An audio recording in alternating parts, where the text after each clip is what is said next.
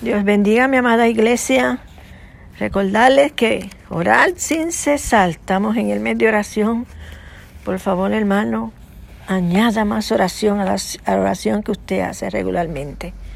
Hay que orar sin cesar en estos tiempos. Aleluya, aleluya, aleluya. En este día vamos a concluir con los ministerios de la iglesia. Así que vamos para 1 Corintios 12, 27, 28. Vosotros pues sois el cuerpo de Cristo y miembros cada uno en particular. Y a uno puso Dios en la iglesia, primeramente apóstoles, luego profetas, los terceros maestros, luego los que hacen milagros, después los que sanan, los que se ayudan, los que ayudan, los que administran, los que tienen don de lenguas. En este versículo, juntamente con los ministerios de apóstoles, profetas y maestros, la palabra añade y habla de los que hacen milagros, los que sanan, los que ayudan, los que administran, los que tienen don de lengua. Todas estas personas son personas escogidas y capacitadas por el Espíritu Santo y son usadas poderosamente haciendo milagros, sanando enfermos e intercediendo y hablando en lengua y dando mensaje a través de lengua y dando su interpretación. Son dones que se manifiestan siempre en esas personas escogidas por Dios. Quiero ponerle énfasis a los ministerios que menos distinción y recibimiento y honra reciben. Me refiero a los que ayudan y los que administran. Los que ayudan se refiere a todas las formas de servicio y apoyo ustedes saben, son las personas que ayudan y tienen, son los primeros en estar en la iglesia para hacer lo que se necesite hacer. Los que administran son capacitados por el Espíritu Santo para administrar. Llevan la contabilidad, organizan, etcétera, los asuntos de la iglesia. Las iglesias necesitan estos dos ministerios para que funcione con excelencia y de acuerdo a la voluntad de Dios. Necesitamos todos, nos necesitamos todos unos a otros.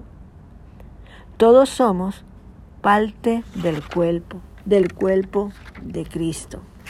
¿Cuántos alaban al Señor? Vamos primera de Corintios, capítulo 12, del 14 al 27. Además, el cuerpo no es un solo miembro, sino muchos. Si dijere el pie, porque no soy mano, no soy del cuerpo, por eso no será del cuerpo. Y si dijere la oreja, porque no soy ojo, no soy del cuerpo, por eso no será del cuerpo. Si todo el cuerpo fuese ojo, ¿dónde estaría el oído? Si todo fuese oído, ¿dónde estaría el olfato? Mas ahora Dios ha colocado los miembros, cada uno de, de ellos en el cuerpo como Él quiso. Porque si todo fuera un solo miembro, ¿dónde estaría el cuerpo? Pero ahora son muchos los miembros, pero el cuerpo es uno solo. Ni el ojo puede decirle a la mano, no te necesito, ni tampoco la cabeza a los pies, no tengo necesidad de vosotros. Antes bien, los miembros del cuerpo que parecen más débiles son los más necesarios, y aquellos del cuerpo que nos parecen menos dignos, a esto vestimos más dignamente y los que nosotros son menos decorosos se tratan con más decoro. Estaré grabando.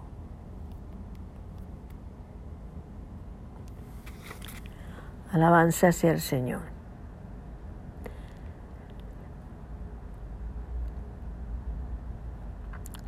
Ni el ojo puede decir a la mano, no te necesito, ni tampoco la cabeza a los pies, no tengo necesidad de vosotros.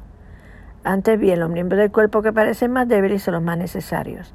Y aquellos del cuerpo que nos parecen menos dignos, a esto vestimos más dignamente.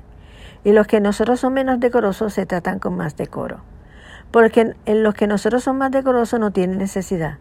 Pero Dios ordenó el cuerpo dando más abundante honor al que le faltaba. Para que no haya desavenencia en el cuerpo, sino que los miembros todos se procuren los unos por los otros. De manera que si un miembro padece, todos los miembros se duelen con él.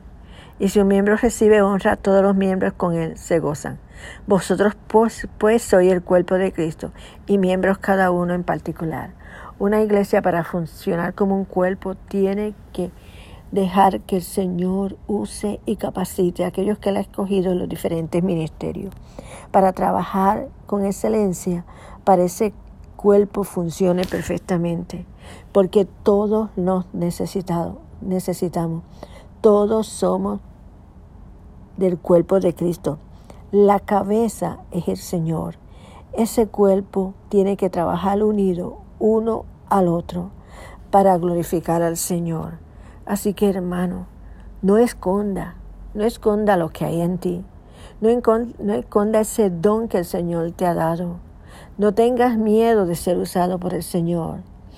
El pueblo, el cuerpo de Dios te necesita. Nos necesitamos unos a otros. Dios los bendiga.